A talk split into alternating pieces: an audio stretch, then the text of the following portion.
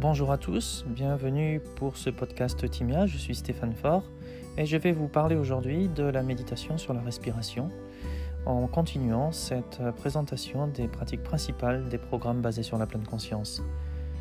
N'hésitez pas à vous abonner à cette chaîne de podcast et je vous souhaite une bonne écoute. À très bientôt.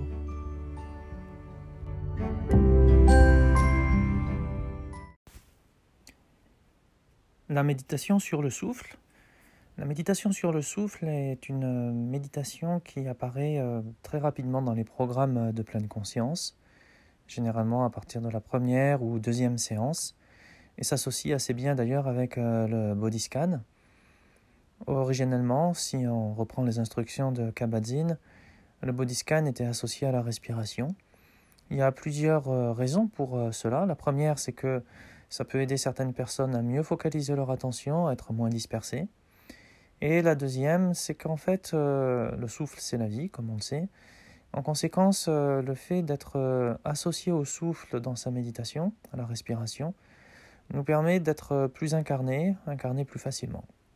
Cependant, comme on l'a vu dans le body scan, cela peut paraître euh, difficile pour certains d'entre nous quand on a des difficultés de respiration pour une raison de santé ou parce que justement on est trop anxieux, parfois on a du mal à respirer convenablement, c'est trop difficile d'associer la respiration au body du coup on ne le fait pas.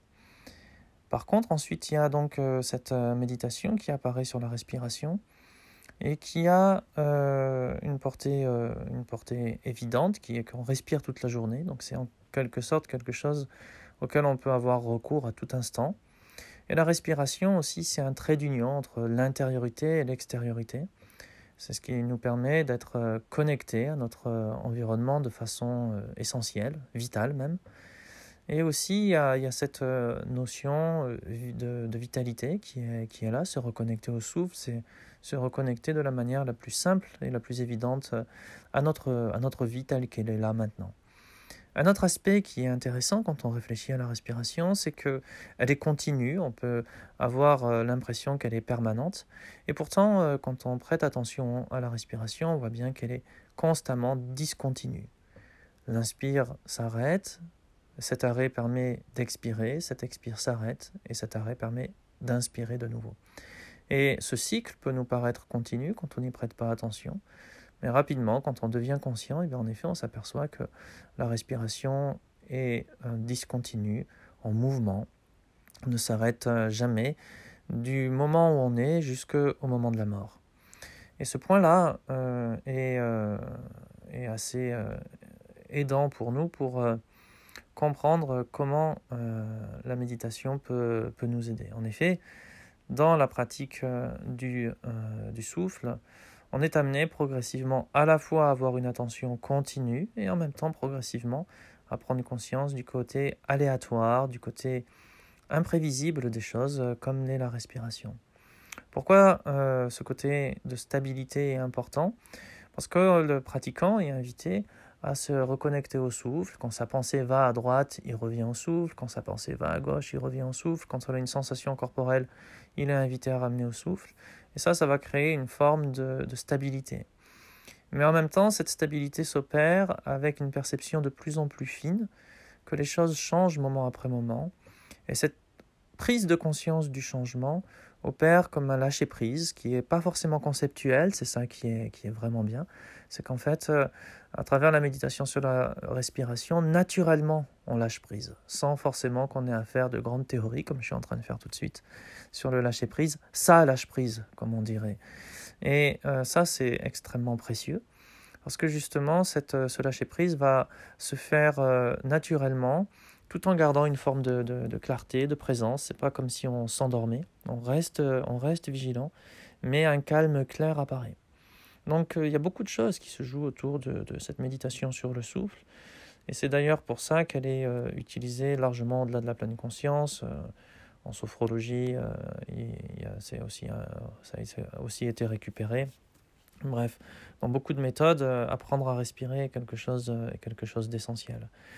Il y a aussi au niveau physiologique des, un processus d'autorégulation, d'autorégulation au niveau du cerveau, avec ce qu'on appelait autrefois le système sympathique et parasympathique, qui permet justement de, réguler notre, notre taux de stress de façon assez, assez rapide, simplement en revenant au souffle.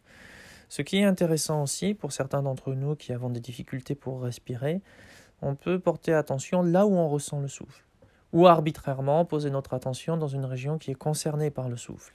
Ça peut être très subjectif. On peut par exemple poser notre attention dans l'abdomen alors même qu'on ne ressent pas bouger l'abdomen. On peut porter notre attention sur le plexus solaire alors même que quand on respire, on ne sent pas forcément le plexus solaire. Simplement, instinctivement, pour une raison ou pour une autre, c'est plus évident pour nous aujourd'hui de poser notre attention sur ce lieu qui représente pour nous le mouvement de la respiration. Donc, euh, le mouvement de la, respiration est une pratique qui est accessible, je dirais, même si on ne ressent pas le souffle. Même, euh, j'ai pu voir à plusieurs reprises des participants qui avaient des cancers du poumon, qui respiraient plus qu'avec un poumon. Et malgré tout, cette respiration, cette méditation sur la respiration était euh, fort utile pour eux, pour euh, leur permettre justement de, de, se, de se, relier à cette, cette notion d'instant présent. Pour comprendre la pleine conscience, on peut lire beaucoup de livres. Mais si on médite sur la respiration, il y a beaucoup de choses qui vont se comprendre au-delà des mots. Et quand c'est compris au-delà des mots, c'est compris par le corps. Et quand c'est compris par le corps, c'est plus facile à utiliser dans son quotidien. Il y a moins un médiateur intellectuel qui vient faire son petit rapporteur sur Ah oui, l'instant présent, bien sûr, etc. Donc l'idée ici, c'est vraiment, il y a une synchronisation, c'est là où ils ont vraiment fait un travail remarquable avec ces, adaptations de, de, ces méditations euh, bouddhistes, c'est qu'en en fait, ils, dans, le, dans les pratiques de pleine conscience, il y a une synchronicité entre le body scan et la méditation sur le souffle qui permet vraiment cette réappropriation du corps. Dans la pleine conscience, c'est le corps qui vous apprend à méditer. Et ça, c'est très précieux. Je vous remercie et je vous souhaite une bonne pratique.